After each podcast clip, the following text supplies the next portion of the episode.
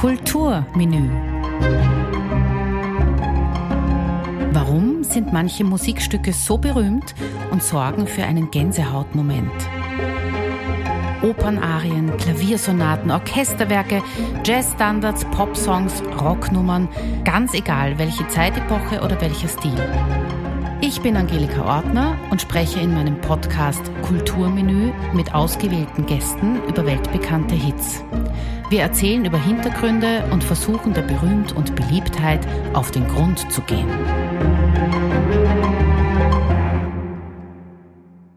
Ich werde immer wieder gefragt, welches Musikstück denn in der nächsten Folge besprochen wird. Bei der heutigen Folge war das interessant, denn wenn ich gesagt habe, den zweiten Satz vom Concierto de Aranjuez von Rodrigo, haben nahezu fast alle gesagt, das kenne ich nicht. Wenn ich es dann aber vorgesungen oder vorgespielt habe, braucht es wirklich nur wenige Sekunden und es kam dann sofort ein, ach so, ja klar kenne ich das. Dieses Konzert für Gitarre und Orchester zählt zu den bekanntesten Werken der klassischen Musik und wie so oft gibt es einige neue Interpretationen, auf die wir heute natürlich auch zu sprechen kommen. Das Concierto de Aranjuez wurde vom spanischen Komponisten Joaquín Rodrigo 1939 in Paris komponiert und 1940 in Barcelona uraufgeführt. Aranjuez ist eine Stadt in Spanien, südlich von Madrid. Dort gibt es einen Palast, der die Frühjahrsresidenz der spanischen Könige war. Rodrigo fühlte sich diesem Palast sehr verbunden, denn er war dort oft mit seiner Frau spazieren. Sie war eine große Stütze für ihn. Sie war auch sein Augenlicht, da er aufgrund einer Diphtherieerkrankung seit seinem vierten Lebensjahr blind war. Im zweiten Satz des Gitarrenkonzerts beschreibt Rodrigo seine Gefühle rund um die Totgeburt seines erstgeborenen Sohnes und den damit verbundenen Schmerz. Ich finde, wenn man sich der Musik von Rodrigo hingibt, wenn man sich wirklich hineinhört, findet man sich sofort in Spanien wieder. Der sanfte Klang der Konzertgitarre und diese einprägsame Melodik lassen uns fast selbst durch die Gärten von Aranjuez spazieren. Mit dem Duft von Magnolien, mit Vogelgezwitscher und dem Rauschen von Springbrunnen.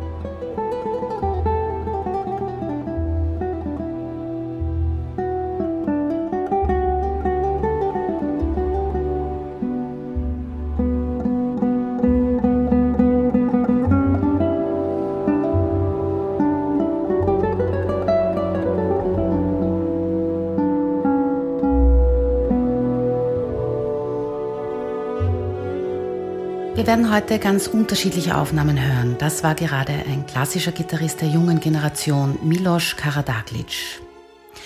Zu meinem heutigen Gast möchte ich vorerst sagen, es gibt Menschen, die so einen umfangreichen, abwechslungsreichen musikalischen Lebenslauf haben, dass ich gar nicht weiß, wo ich anfangen soll, beziehungsweise was ich davon herauspicken soll. Und diesmal ist mir das besonders schwer gefallen und ich versuche halt jetzt mal kurz zusammenzufassen. Wolfgang Mutspiel zählt zu den Top 10 Jazzgitarristen der Welt. Er studierte in Graz und in den USA, spielte in der Band von Gary Burton als Nachfolger von Pat Metheny. Konzerte und Studioaufnahmen mit Peter Erskine, Gary Peacock, Dave Liebman, Paul Motion, John Patitucci, Brad Meldau, um nur einige zu nennen. Er spielt in unterschiedlichen Formationen, Trio, Quintett, großes Ensemble. Es gibt auch ein Soloprogramm, seine Stimme und seine Gitarre. Er gründete ein eigenes Plattenlabel, Material Records. Somit produziert er auch Einspielungen junger Musikerinnen und Musiker. Er komponiert für verschiedene Ensembles, er unterrichtet an der Hochschule für Musik in Basel und es gibt natürlich zahlreiche CD-Aufnahmen und Preise. Zuletzt 2021 bekam er den Deutschen Jazzpreis in der Kategorie Seiteninstrumente international. Wolfgang, den ersten und den dritten Satz von dem Konzert äh, kennt man weniger, obwohl das eigentlich ganz frische, fröhliche, feine Musik ist.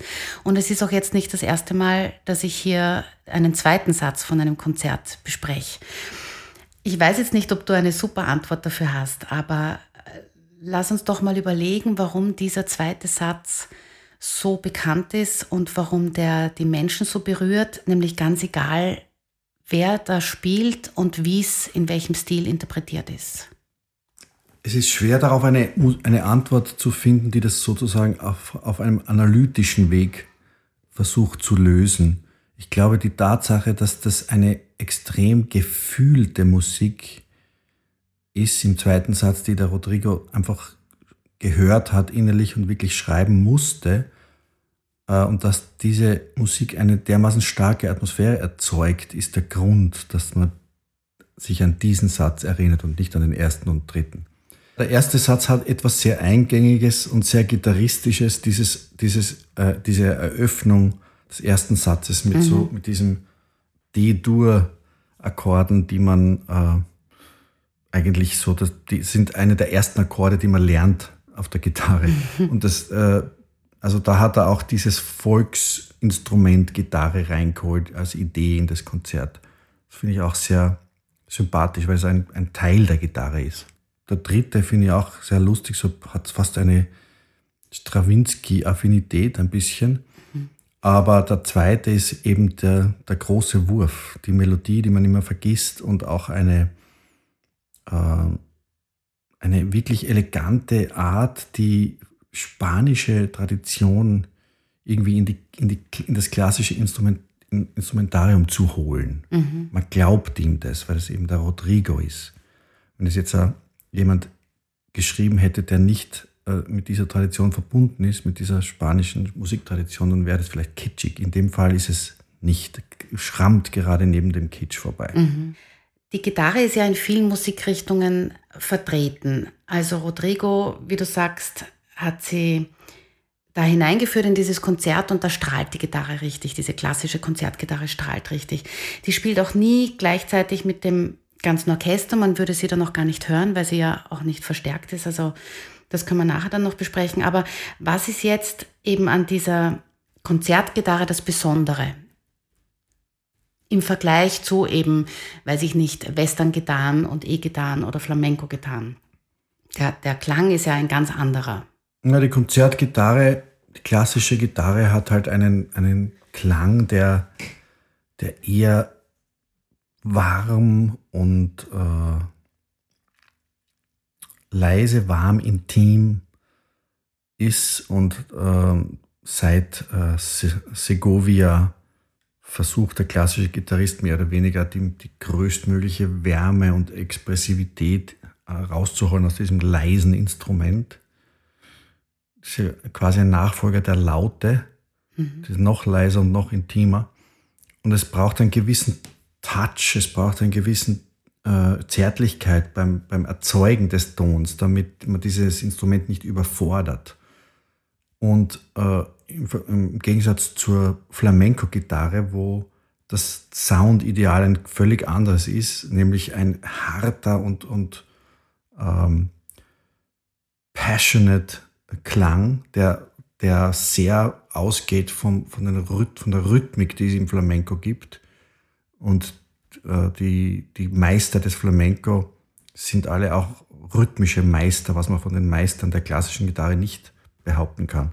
Mhm. Und deshalb gibt es gerade bei diesem Konzert, das ja eigentlich mit der Tradition des Flamenco spielt, äh, verschiedene Herangehensweisen und ähm, den einen ist die äh, zahme, romantische, klassische Interpretation auf der klassischen Gitarre zu, äh, zu lahm und den anderen ist die, die, der harte und, und bisschen entschiedenere Zugang eines Flamenco-Gitarristen zu, zu, wieder ein Fremdkörper. Also es gibt wahnsinnig viele Möglichkeiten, die Noten zu interpretieren, die Rodrigo geschrieben hat. Und darüber hinaus ist das Werk so gut, dass es quasi unzerstörbar ist. Das ist immer das große Kriterium für die ganz tollen Kompositionen. Die kann man in jeder Instrumentation spielen, in tollen oder weniger tollen Arrangements und sie werden immer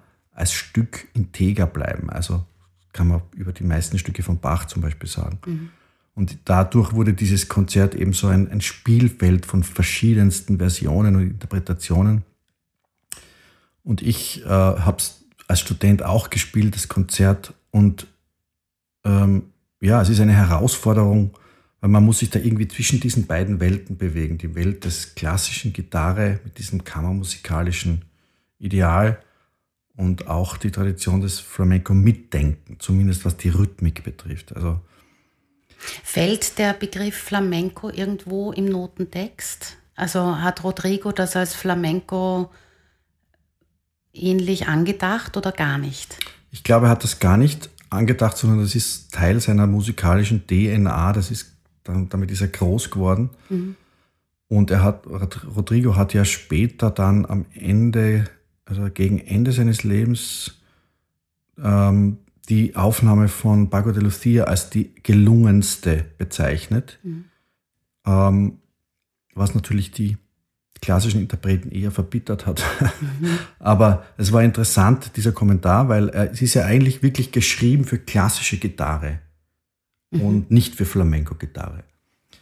Ähm, und es ist auch interessant, dass die Flamenco-Tradition prinzipiell eine Tradition ist, wo, wo es nicht um Notenlesen geht. Da geht es nicht darum, dass man einen Notentext erlernt, sondern das wird alles auf eine andere Art erlernt. Und äh, Paco de Lucia konnte auch nicht Noten lesen. Der hat das ganze Werk äh, auswendig gelernt, also runtergehört. Mhm. Von einer klassischen Aufnahme halt. Wie genau er das runtergehört hat, weiß ich nicht, aber Paco ist nicht jemand, der, der Noten liest. Und ich, ich bin ja jemand, der hauptsächlich im Jazz äh, tätig ist und bei uns ist es auch so, dass man ein Stück eigentlich erst wirklich gut spielen kann, wenn man es nicht mehr liest. Obwohl auch hm, manche Jazzmusiker wirklich sehr gut beim ersten Mal lesen und alles verstehen. Aber sobald du das internalisiert hast, die Akkordfolgen und, und die, also die, die, prekären Stellen eines Stücks, dann spielst du das völlig anders, nämlich nicht mit diesem analytischen Zugang, sondern eher aus einer intuitiven und, und emotionalen Herangehensweise. Und jetzt bin ich ein bisschen abgeschweift, glaube ich. Na, macht nichts, ich hole dich wieder zurück. Äh, wir waren bei Paco de Lucia, da gibt es übrigens auf seiner Website eine sehr schöne Geschichte zum Nachlesen, wie er dieses Stück, wie er da herangegangen ist. Er hat nämlich einen Vertrag unterschrieben für ein Konzert in Japan, wo er dieses Konzert spielen muss. Und er hat den unterschrieben und dann aber wieder vergessen. Und dann ist die Zeit vergangen und dann war ein Monat vor dem Konzert und er hat das Stück noch nicht gekonnt. Und dann ist er ähm, nach Mexiko gereist, Playa del Carmen, hat dort jeden Tag äh, sich ähm, zu Fuß auf den Weg zum Meer gemacht. Fünf Kilometer ist er jeden Tag gegangen, hat sich dort einen Fisch gefangen ist die fünf Kilometer wieder zurück, hat den Fisch also zubereitet und gegessen und dann hat er sich bis Mitternacht mit diesem Konzert auseinandergesetzt. Also er hat Aufnahmen gehört, er hat, ähm, wie auch immer, wenn er nicht Noten lesen konnte, er sich das angeeignet hat. Und nach einem Monat schreibt er eben oder sagt er, war er fertig. Und dann ist er nach Japan und hat dort das Konzert gespielt. Und dieser Zugang ist natürlich ein, ein ganz spezieller. Noch dazu, wenn der Komponist anwesend ist und äh, viel darüber gesprochen wird. Ja. Und ein Kritiker der klassischen Seite, ähm, wo ich gelesen habe, der eben gemeint hat, das ist also, das ist ein Flamenco-Style und das hat also mit Klassik nichts mehr zu tun. Und das ist halt dann traurig, wenn man sich anhört, wie großartig es eigentlich ist. Dass ja. es dann trotzdem so schlecht gemacht wurde. Von es, ist eine, Seiten. es ist eine verwunderliche Reaktion. Ähm, und es ist natürlich so, dass ähm, man könnte sagen, das Orchester in dieser Aufnahme, es gibt Aufnahmen mit, mit Orchestern, die irgendwie mehr Wärme und mehr Raffinesse versprühen, eindeutig, was das Orchester betrifft. Mhm. Aber, die, aber die Interpretation von Paco finde ich sehr überzeugend und ich finde, dass er sich eigentlich sehr viel Mühe gibt, nicht äh, nur seinen Flamenco-Style da hier zu bringen, sondern er er setzt sich irgendwie rhythmisch aufs Orchester drauf in einer Art, äh, die für ihn sicher nicht leicht war, weil Baco hat meistens, wenn es um Musik ging, die pulsorientiert ist, das heißt, wo der Beat ganz klar ist, eine extreme, äh, beeindruckende äh, Rhythmik immer gezeigt. Also, also unglaublich spielerisch mit dem Rhythmus umgegangen. Und beim langsamen Satz von einem, der mit Orchester begleitet wird, kann man nicht diese innere, dieses, diesen inneren Puls äh, alleine einfach äh, erzeugen. erzeugen. Ja, man, muss, man muss sich da an die, äh, an, die, an die Time sozusagen des Orchesters und des Dirigenten auch anschmiegen. Das macht er aber auch. Das war ihm auch sehr wichtig, das erwähnt er auch, dass ihm das Timing eigentlich das Wichtigste war. Das freut mich sehr, dass, weil das, ich, äh, ich habe das wirklich so herausgehört als, als wirklich integren Versuch von Paco.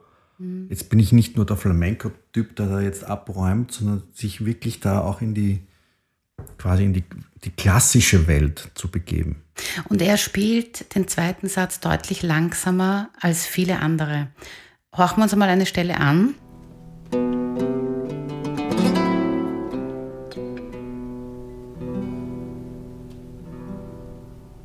Música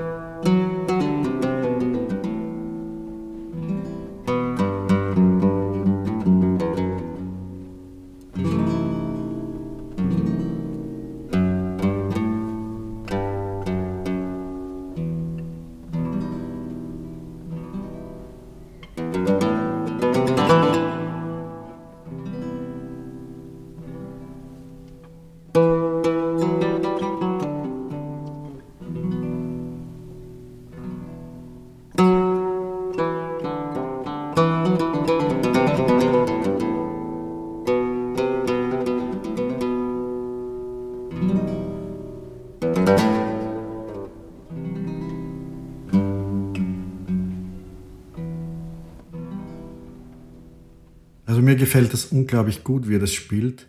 Es ist langsam im Puls, aber die schnellen Passagen macht er ein bisschen schneller. Das hat einen, irrsinnige, einen irrsinnigen äh, Druck, den er da entwickelt und Spannung erzeugt er.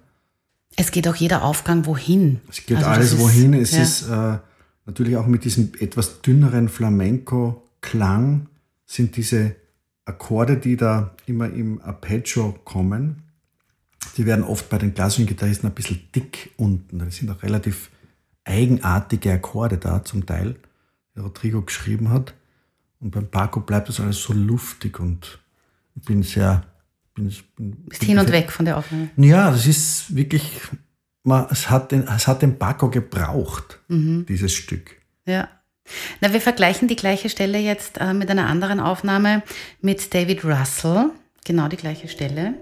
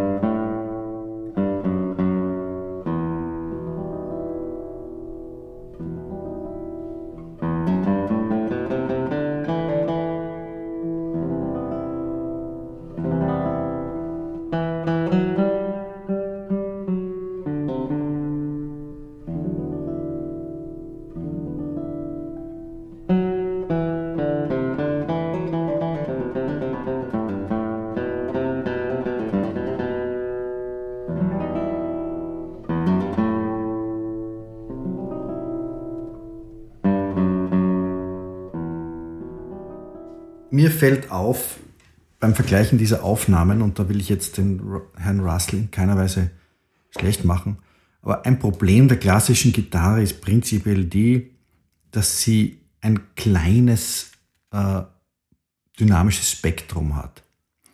Und klassische Gitarristen werden trainiert, äh, dass sie möglichst äh, laut äh, spielen können. Das heißt, die meisten verzichten auf den unteren Teil der Dynamik. Dadurch wird alles relativ äh, gleichförmig und statisch. Ähm, was mir jetzt besonders aufgefallen ist bei dieser Stelle, mhm. dynamisch hat sich da überhaupt nichts getan. Wenn man das jetzt vergleicht mit Paco, der wirklich da auch ganz leise und dann am Ende von einem Lauf die, die größte Dynamik bringt, in einem Takt, ja. Mhm. Das sind für mich einfach viel mehr sprechende Phrasen als in der anderen Version. Das ist ein prinzipielles Problem der klassischen Gitarre. Ja, also ich will ihn auch nicht schlecht machen, den David Russell. Er spielt ja sehr sauber und sehr schön. Die Frage ist, ob das eben reicht, jetzt bei so einer Stelle oder für so ein Konzert, es einfach sauber und schön zu spielen. Aber ich glaube, das ist ein überhaupt großes Thema in der klassischen Musik. Ja, es ist ein großes Thema und dieses, also Prinzip, im Prinzip ist das ja ein unglaublich schwieriges Instrument. Ähm, ich habe ja mit der Geige begonnen und später als klassische Gitarre gelernt. Und in meiner Erinnerung war die Geige immer wesentlich leichter. Mhm. Das äh, klingt jetzt komisch, aber dadurch, dass man mit dem Bogen den Klang selbst erzeugt, äh, dynamisch schon einmal auf einer völlig anderen Level ist und, mhm. das, und der Klang ganz nah am Ohr ist, hat man so ein gewisses körperlich selbstverständliches Gefühl beim Erzeugen des Klangs. Bei der Gitarre ist das alles so fragil und Unsauberheiten kommen so schnell bei, bei etwas komplexer Musik, mhm.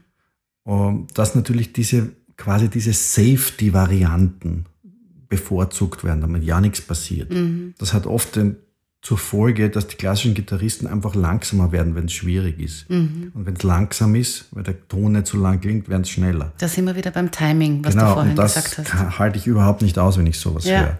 Wie ist denn der Schwierigkeitsgrad dieses Konzerts? Ja, also, also, oder dieser Satz, ja, wenn du sagst, was weiß ich, eine Skala von 1 bis 10, sind wir da bei 12?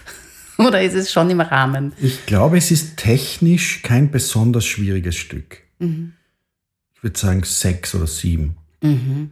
Aber es ist musikalisch schwierig, weil, man, weil es in einer ästhetisch prekären Zone ist.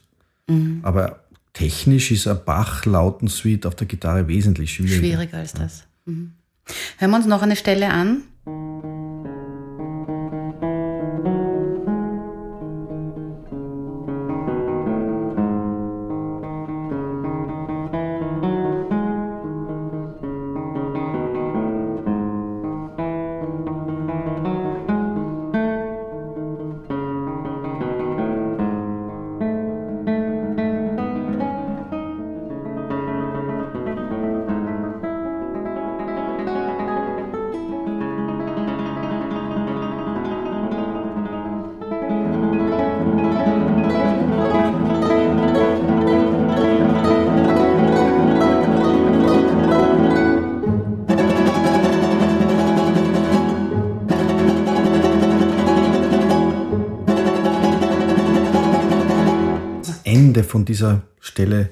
Gerade gespielt hast, ja. ist schwierig, technisch. Mhm.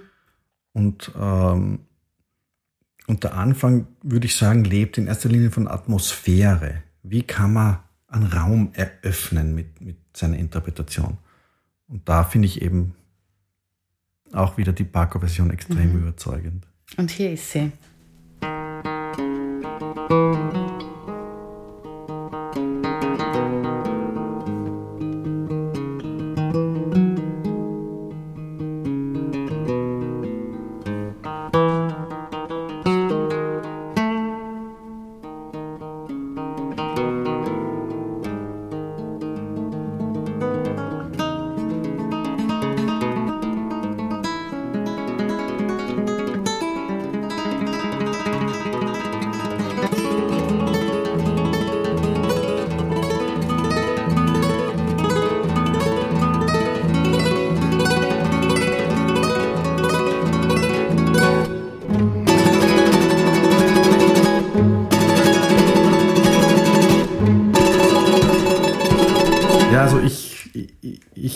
Liebe die, die Art, wie, wie er mit dem Material spielt. Am, am Anfang dieser Stelle macht er rhythmisch, ist er rhythmisch wesentlich freier als die vorherige Interpretation. Und ihm kommt es jetzt nicht darauf an, dass es die sauberste Version aller Zeiten ist. Da, da klingt mal etwas mit, wenn er die Seite stark anschlagt oder so. Aber das überhaupt Flamenco-Ästhetik ist, ist, was den Ton betrifft, da geht es nicht um Sauberkeit, sondern geht es um, um, um, um Inhalt Druck ja. und, und, und Leidenschaft und, und Atmosphäre und Rhythmik. Also beides gute Gitarristen, aber für mich war die zweite Version, ja, da war ich irgendwie wirklich im Geschehen und bin dem Faden der Musik gefolgt. Und bei der ersten Version war ich draußen und habe analysiert, was ich eigentlich nie will. Na sicher, man will sich ja davon tragen lassen von der Musik.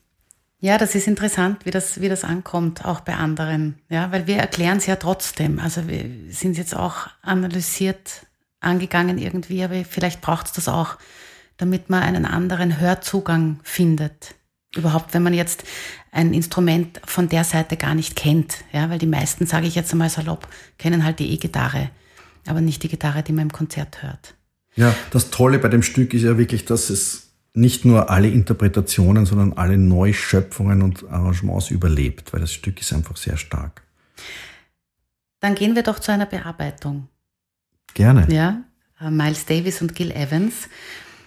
Das sage ich jetzt ganz kurz vielleicht dazu. Das ist jetzt eine Verschmelzung von Jazz, europäischer Klassik eben und Weltmusik. Gil Evans war ein Erneuerer der konzertanten Big Band Musik. Er hat die Orchestrierung als neue Qualität in den Jazz eingeführt. Duke Ellington hat das auch schon gemacht, aber das war doch irgendwie anders. Also das äh, Rodrigo Orchester besteht aus 50 Personen, also mit Streichern, klassisches Orchester. Und seine Instrumentierung ist nur halb so groß. Er hat 21 Bläser und äh, Kontrabass, Percussion, Schlagwerk und Harfe. Äh, die Gitarre wird von Miles Trompete ersetzt.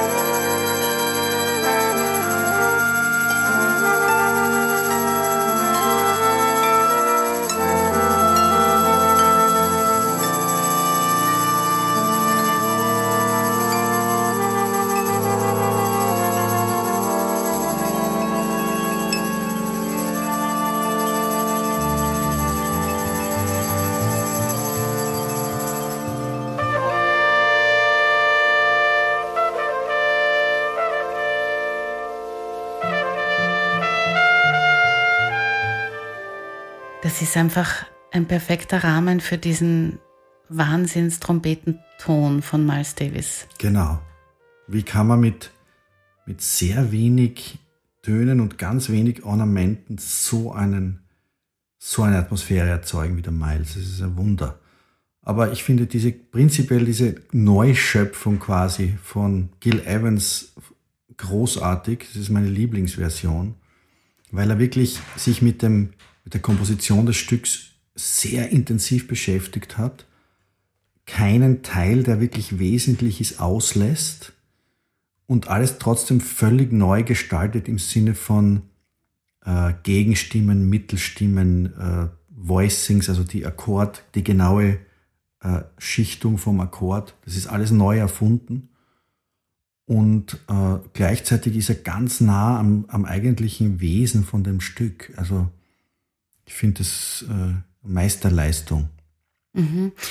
Unabhängig von der äh, meisterhaften Instrumentierung, Miles Davis und Gil Evans haben einfach super gut zusammengearbeitet. Die haben vier Alben miteinander gemacht und das war halt eine sehr, ähm, kann man sagen, fruchtbare Partnerschaft im Jazz.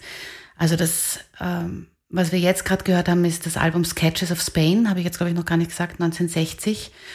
Hat 1961 auch einen, einen Grammy bekommen. Und auch die anderen Alben sind sehr besonders und alle eigentlich hörenswert.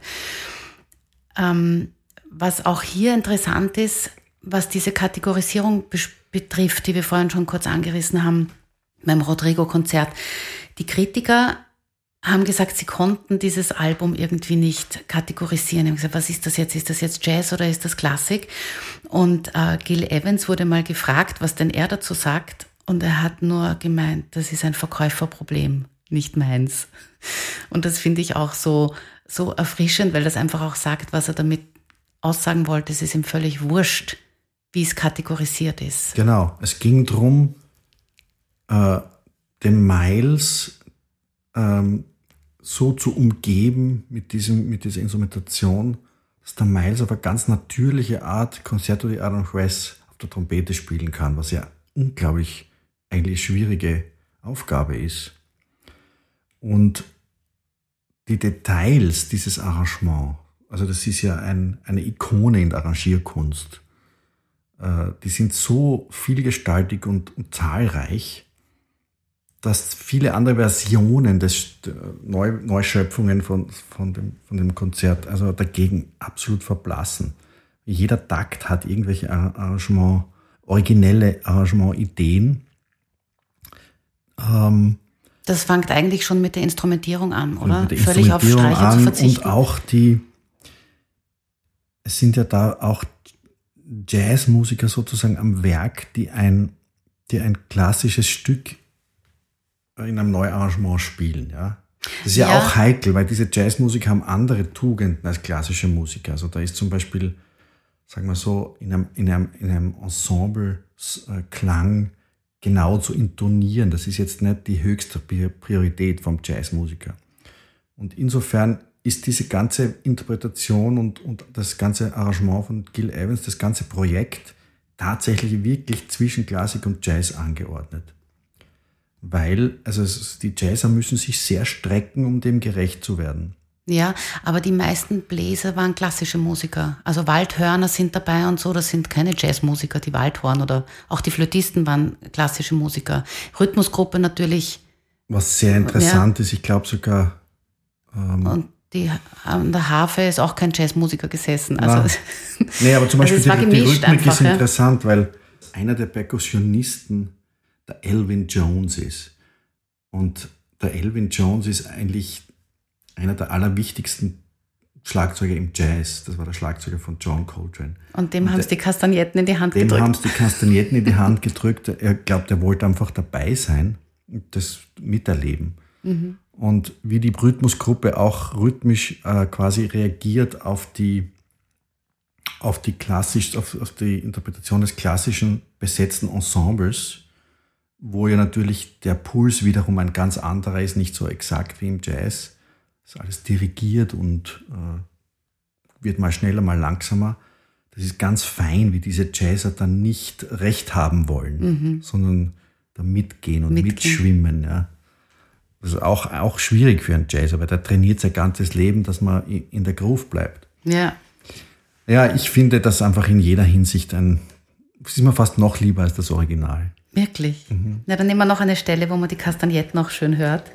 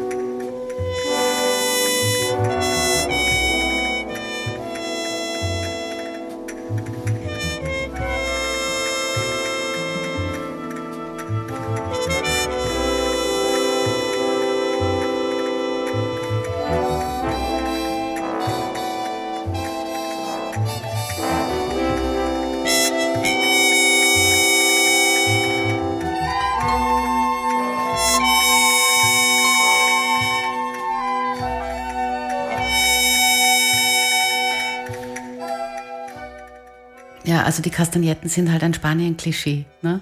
Aber sie werden sehr unspanisch gespielt. Ja, das stimmt. Vom Elvin. Vom Elvin.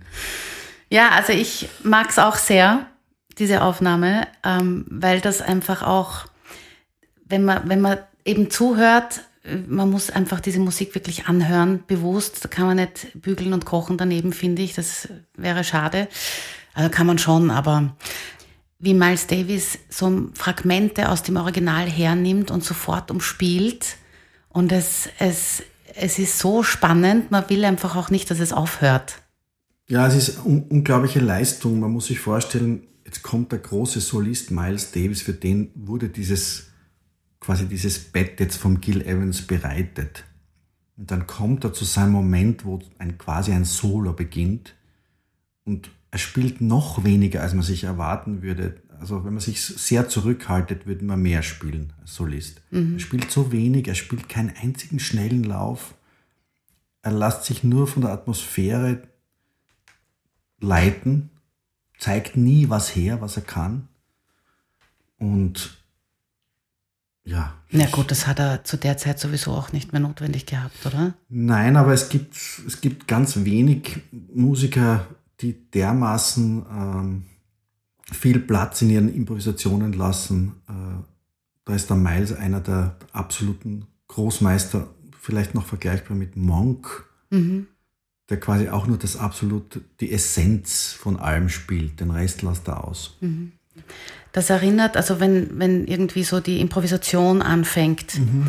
Das erinnert mich ein bisschen an die, an die, ähm, an das Album Fahrstuhl zum Schafott, mhm. also an den Film, wo ja Miles Davis auch nicht irgendwie eine Musik vorgelegt gekriegt hat, sondern er hat sich den Film angeschaut und hat dazu gespielt. Also da gibt es diese Szenen, wo die Jean Moreau durch die, durch die Straßen geht und er spielt dazu. Und das ist ähnlich, wie du das gerade geschildert hast, ja, dass er aus wenig viel macht ja. und die Essenz dann halt herausholt. Und deshalb ist diese Filmmusik auch so genial. Absolut. Es ist ein, ein mutiges Unterfangen. Das heißt, dass man nicht sozusagen das abruft, wo man weiß, dass man das gut gelernt hat und gut kann.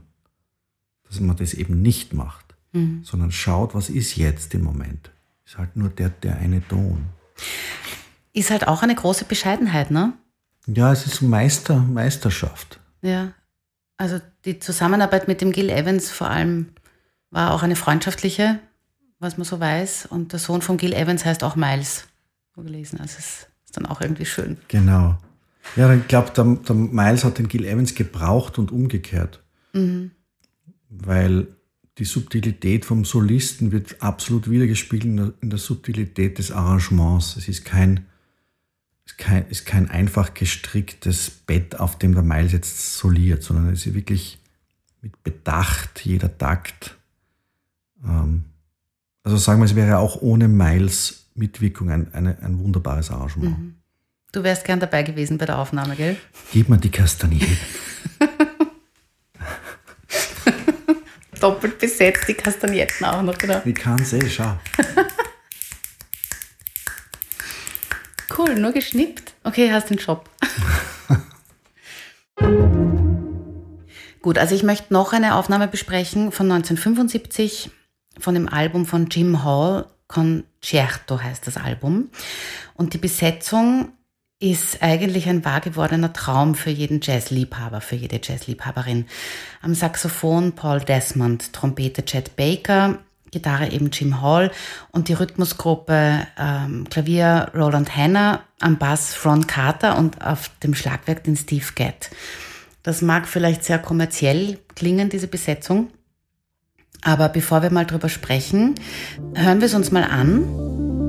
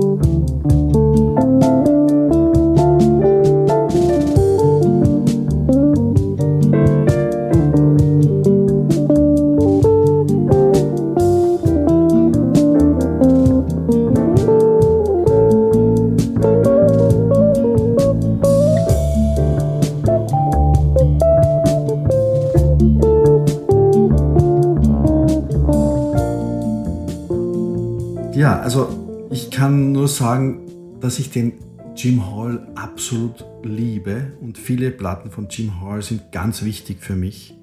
Ähm, Jim Hall ist ein absoluter Held der Jazzgitarre, aber das halte ich nicht für eine sehr gelungene Version des Stücks. Es hat viele Gründe. Ein Grund ist, dass die, dass die Harmonik von Rodrigo eine gewisse Art von ähm, Akkordkultur äh, braucht, ähm, die, finde ich, in dieser Aufnahme überhaupt nicht gegeben ist. Du findest es zu einfach. Ich finde die Akkorde mhm. nicht, nicht ähm, geschmackvoll gestaltet. Und das Problem, Hauptproblem bei dieser Interpretation für mich ist, dass es von diesen 19 Minuten, ich glaube, äh, 17 Minuten auf einem Vamp stehen bleibt es ist eine, eine, eine Strecke von Musik, die sich immer wiederholt mit ein paar Akkorden, die aus dem Concerto de Aranjuez stammen.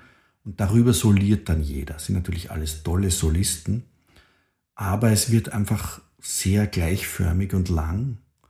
Der Schlagzeuger, der auch in anderen Kontexten fantastisch ist, ist für mich hier sehr wenig interaktiv und klingt irgendwie gelangweilt. Mhm. Und ähm, Ich finde die Verbindung dieser großartigen Jazzmusiker mit dem Stück mit dem Arrangement hat leider nicht funktioniert. Mhm. Na, ich finde es interessant, dass du das sagst, weil ich bin anderer Meinung, was ja nicht schlimm ist. Also ich verstehe jedes Argument, was du sagst, es stimmt auch. Ja, also es wird halt drüber soliert. Es hat überhaupt nicht mehr diesen arrangierten Faden, den, den Gil Evans da beabsichtigt hat, weil Gil Evans hat es ja eigentlich also wirklich durcharrangiert, ohne Solistellen. Und hier haben wir ja eigentlich nur die Hauptmelodie am Anfang und dann wird soliert. Aber diese Hauptmelodie am Anfang, wie das beginnt, dieses Zwiegespräch zwischen Saxophon und Trompete und wie du sagst, ja eben fantastische Musiker, die sich da auch zurückhalten und ganz sanft in dieses Stück hineinfinden und den Hörer auch drauf vorbereiten. Also ich kann mich zum Beispiel erinnern, es ist wirklich urlang her, wie ich das das allererste Mal gehört habe, diese Aufnahme war ich total überrascht, wie dieser, wie diese Überleitung kommt mit, mit dem Bass, wo dann eben jeder drüber soliert, weil ich mir gedacht habe, oh, ist das super, auch darüber kann man solieren. Ja, also ich finde diese, diese einfache Harmonik, die du beschreibst, eigentlich sehr angenehm zum Zuhören. Bei dem Stück kann man vielleicht bügeln und kochen, ja? Also ich, ich, ich freue mich sehr, dass dir das so gut gefällt und ich, ich, ich, ich bin ja wirklich ein Fan dieser, dieser Interpreten. Also Chad Baker, Paul Desmond, Jim Hall, Ron Carter sind absolute mhm. Ikonen. Aber mir fehlt da einiges und ähm, es geht da um relativ äh, kleine Unterschiede, wenn ich sage Akkordik und Harmonik. Das ist prinzipiell derselbe Akkord, aber vielleicht eine oder andere Note liegt ein bisschen woanders. Mhm. Und da habe ich das Gefühl, dass der Rodrigo sehr bewusst, natürlich als Komponist, klassischer Komponist, sehr bewusst seine Akkorde schichtet. Die sind zwar auch für das Jahr 1940 oder 39, wo das aufgeführt worden ist, auch sehr konservative Akkorde. Ich meine, zu der Zeit ist schon alles passiert musikalisch. Ja, es war alles tonal. Beim Rodrigo ist immer alles tonal. Alles tonal und, und so, ja, die, die, die, die Töne, die sich reiben, halten sich auch in Grenzen. Trotzdem ist es ein sehr bewusst, jeder, jeder Akkord ist sehr bewusst geschichtet. Und beim Gil Evans auch. Mhm. Und da, da fällt der, der Pianist äh, äh, in dem Zusammenhang mit, mit Jim Hall einfach ab, weil er quasi die normalen Jazz-Voicings spielt. Die passen da aber nicht, zumindest beim Thema. Mhm. Und, äh, aber natürlich hat es trotzdem eine große Atmosphäre durch die Interpreten, Chad Baker und Paul Desmond im, im Zwiegespräch. Ja, natürlich ist das mhm. toll. Und Jim Hall bei dieser kleinen Überleitung, die er da improvisiert, bevor das dann in den Vamp geht, mhm. das ist natürlich, hört man, wie, wie toll der Jim Hall ist. Der ist ja toll. Mhm. Aber auch die Helden haben bessere und schlechtere Alben. Ja, aber vielleicht ist es auch schwierig, gerade dieses Stück jetzt auch außerhalb des Albums zu sehen, weil das ganze Album, das Concerto-Album, da sind ja ganz tolle andere Nummern auch drauf, äh, wo man vielleicht auch ein bisschen mehr noch hört jetzt. Aber deshalb, das Album erzählt immer die ganze Geschichte und das ist auf dem Album halt ein Stück ja, auch wenn wir es jetzt als Einzelstück besprechen, aber vielleicht funktioniert funktioniert es für dich in, im, im, also eingebettet in das Album vielleicht besser, wenn du vor, weil das ist das letzte Stück auf der Seite A, glaube ich, und es sind vorher noch drei oder vier andere Stücke. Also ich, ich habe den jetzt dermaßen oft gelobt, den Jim Hall, und ich, ich liebe den. Ich habe den auch persönlich gekannt. Wir waren, wir waren befreundet. Der hat, der war bei Konzerten von mir im Publikum und, mhm. und der hat mich unterstützt mit seinem Bassisten spiele ich noch immer und mhm. ich, ich kann das ganz gelassen sagen, dass ich das nicht gelungen finde. Ich könnte ihm das auch, es wäre interessant mit ihm drüber zu reden, was er findet. Ja, nur ganz kurz, er gehört zur Vorgeneration von Pat Metheny und Bill Frisell, kann man das so sagen? Absolut. Ja. Ich würde sogar sagen, er ist einer der wichtigen äh, Väter von, von mhm. äh, Pat Metheny zum Beispiel. Mhm. Also wenn Pat seine Einflüsse aufzählt, ist da Jim Hall immer, immer dabei. schwer dabei. Mhm. Und beim Bill Frisell genauso. Also Jim Hall hat, hat das Instrument irgendwie neu definiert für seine Generation ähm, und ist ganz wichtiger, wichtiger Interpret und Improvisator.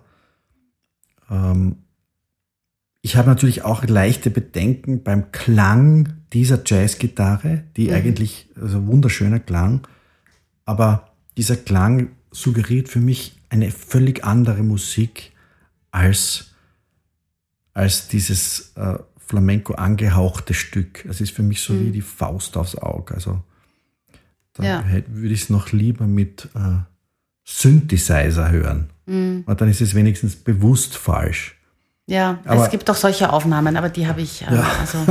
es gibt alles Mögliche. ja. Aber das Werk über, überlebt immer.